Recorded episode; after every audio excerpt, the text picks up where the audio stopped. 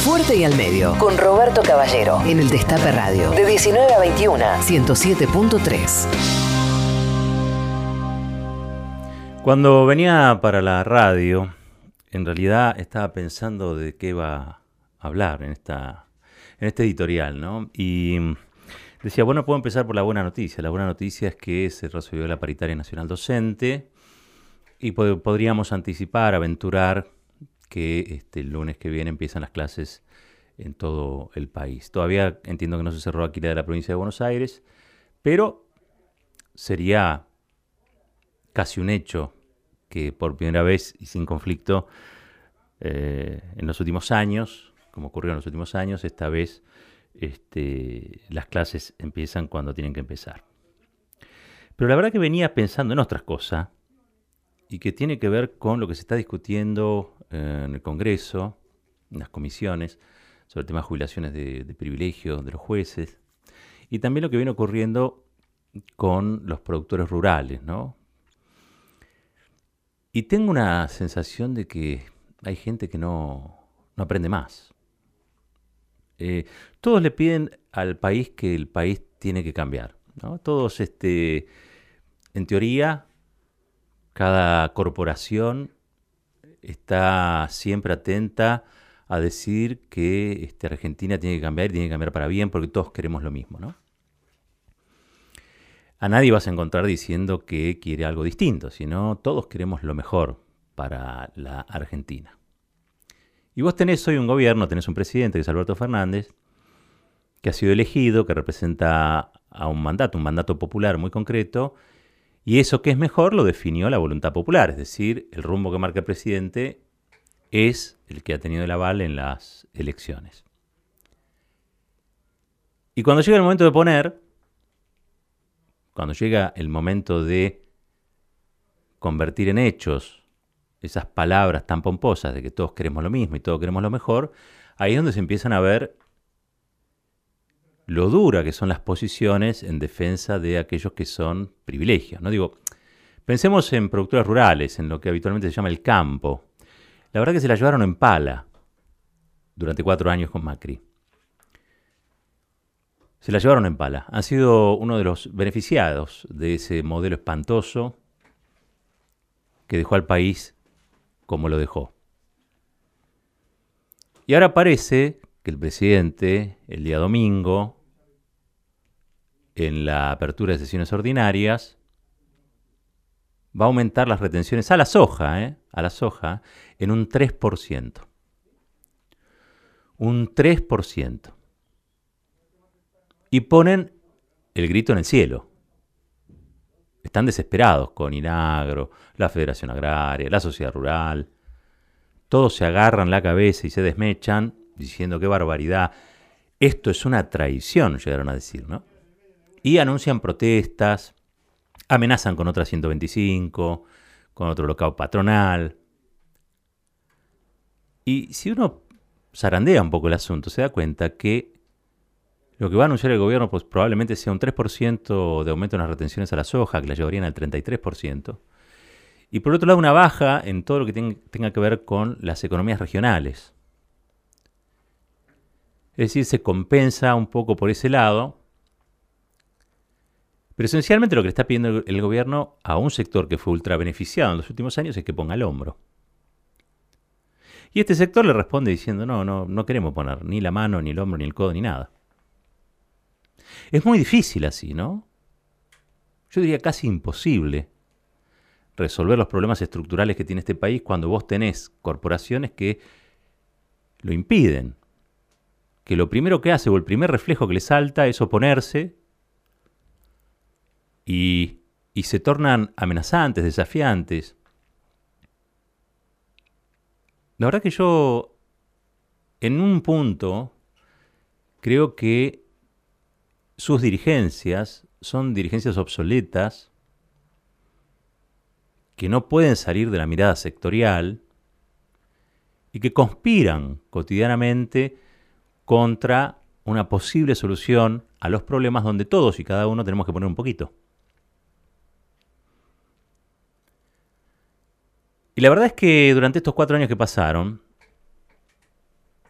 La sociedad puso mucho para que a los banqueros les vaya bien, para que a los productores rurales les vaya bien. Puso más de lo que podía poner. Y lo pagó con un 40% de pobreza, con dos dígitos de desocupación, con una baja del salario real, del poder adquisitivo del salario de alrededor de 20 puntos, con la depresión de los saberes jubilatorios, con una recesión en la cual todavía estamos metidos. Ayer Alberto Fernández nos decía a nosotros, estamos en terapia intensiva. Estamos en terapia intensiva. Nosotros en la previa veníamos contando la situación de fragilidad en la que se encuentra la Argentina.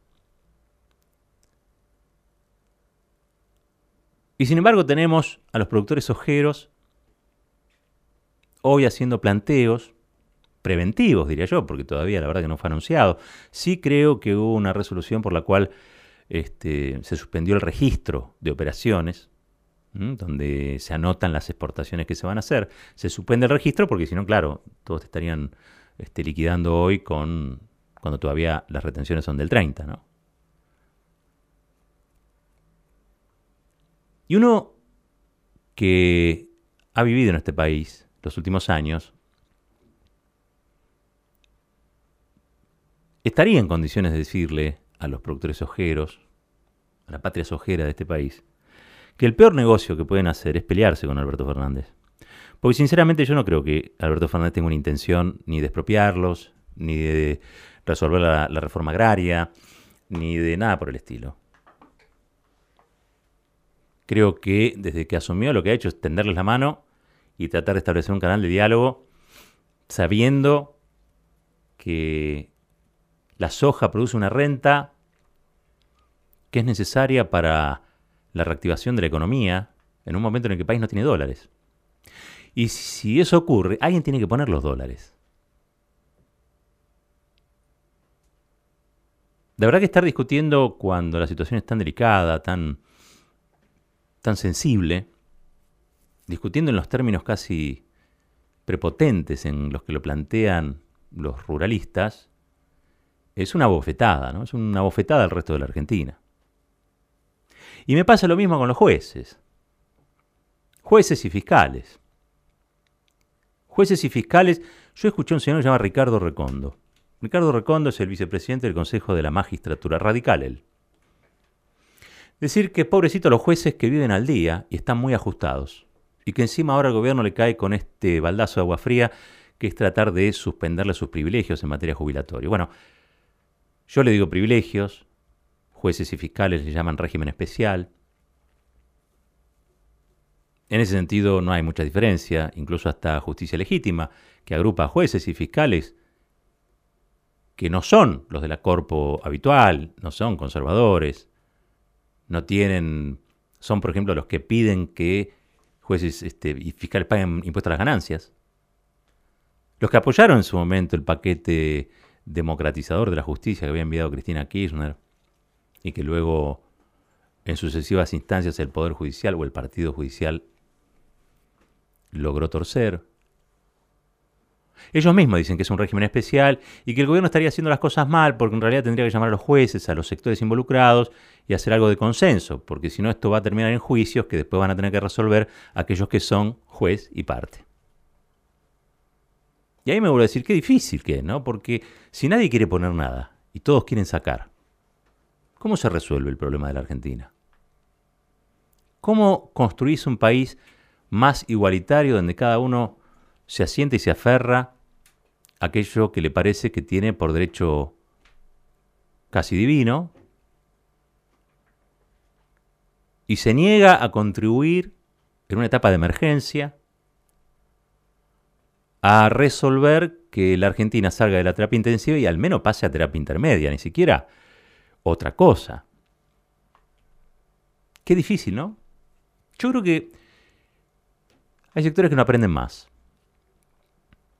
que son sectores que creo que a veces han naturalizado tanto sus privilegios en un país donde la gran mayoría no accede a ellos, los han naturalizado tanto que no se dan cuenta que el mejor negocio que pueden hacer es que a Alberto Fernández le vaya bien. Porque Alberto Fernández no es un líder revolucionario. Alberto Fernández es un presidente elegido con el 48% de los votos, democrático, constitucional, cuyo mérito o mayor mérito es su moderación. Es, un, es una persona de naturaleza componedora, no es un rupturista. No es que le interesa estar zamarreándose con unos o con otros y llevar sus planteos al extremo. Casi podríamos decir que es un, un tipo moderado en un paisaje de crisis donde no queda demasiado espacio realmente para los discursos altisonantes, para las amenazas. Y alguien tiene que hacer el esfuerzo. Porque si no lo hacen los jueces, si no lo hacen los diplomáticos, si no lo hacen los ruralistas, ¿quién va a hacer el esfuerzo? Ya están haciendo un esfuerzo grande jubiladas y jubilados. Es la verdad. Están haciendo grande el esfuerzo también aquellos sectores que se han visto privados nada más y nada menos que el acceso al alimento. Aquellos que se cayeron del mapa y hoy son pobres en la Argentina, un país rico. ¿A quién le vamos a pedir que hagan el esfuerzo? ¿Quiénes son los que tienen que hacer el esfuerzo? Ya sé, alguno me, me va a decir, bueno, pero pidámoselo a la, a la riqueza concentrada, pidámoselo a los que ganaron muchísimo dinero en estos últimos años. Bueno, ¿ustedes creen que, por ejemplo, un juez que cobra entre 300, 400, 700 mil pesos por mes y no paga impuesto a las ganancias, ¿no? ¿Ustedes creen que es un sueldo normal para un país estropeado como está este? Vamos a hacer cuentas. Vamos a hacer un promedio. 350 mil.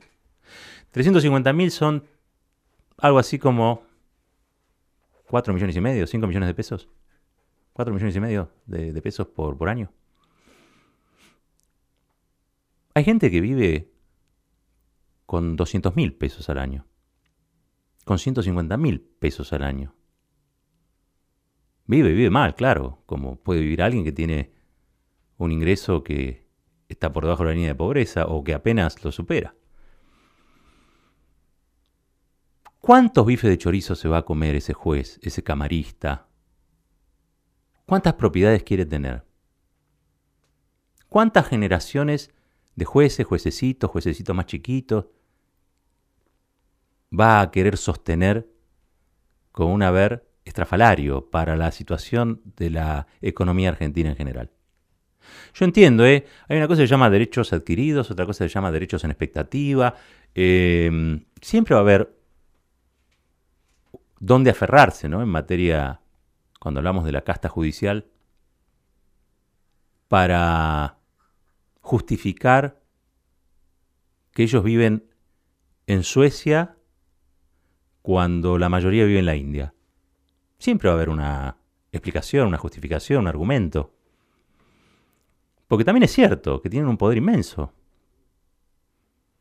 Tienen poder para declarar inconstitucional las leyes, para dar amparos, para trabar la aplicación de una ley, para llenarte la casa, para meterte preso.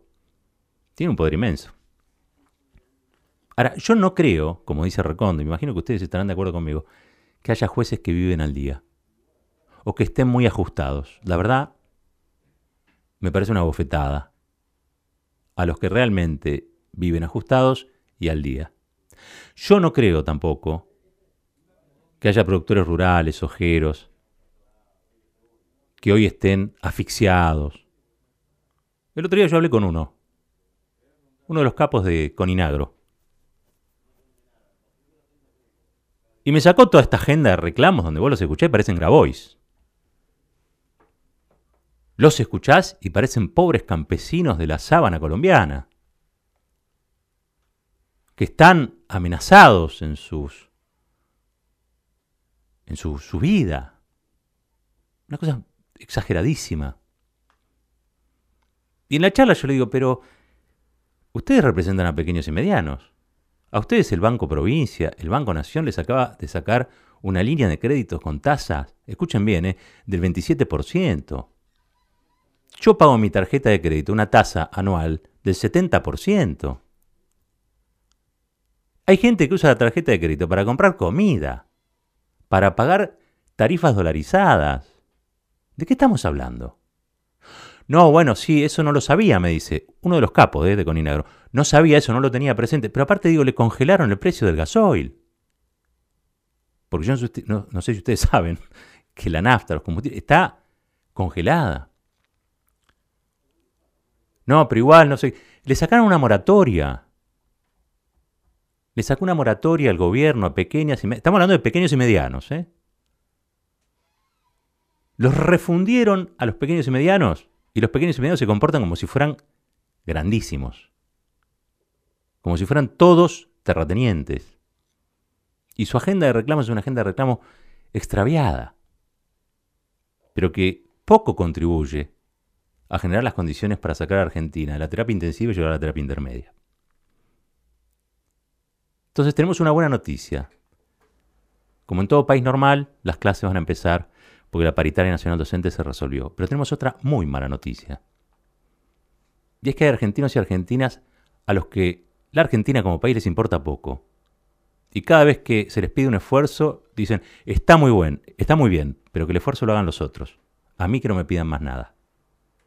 Y a mí me queda esa sensación amarga de decir, no aprenden más. Esto es Fuerte y al Medio. Fuerte y al Medio. De 19 a 21 en el Destape Radio.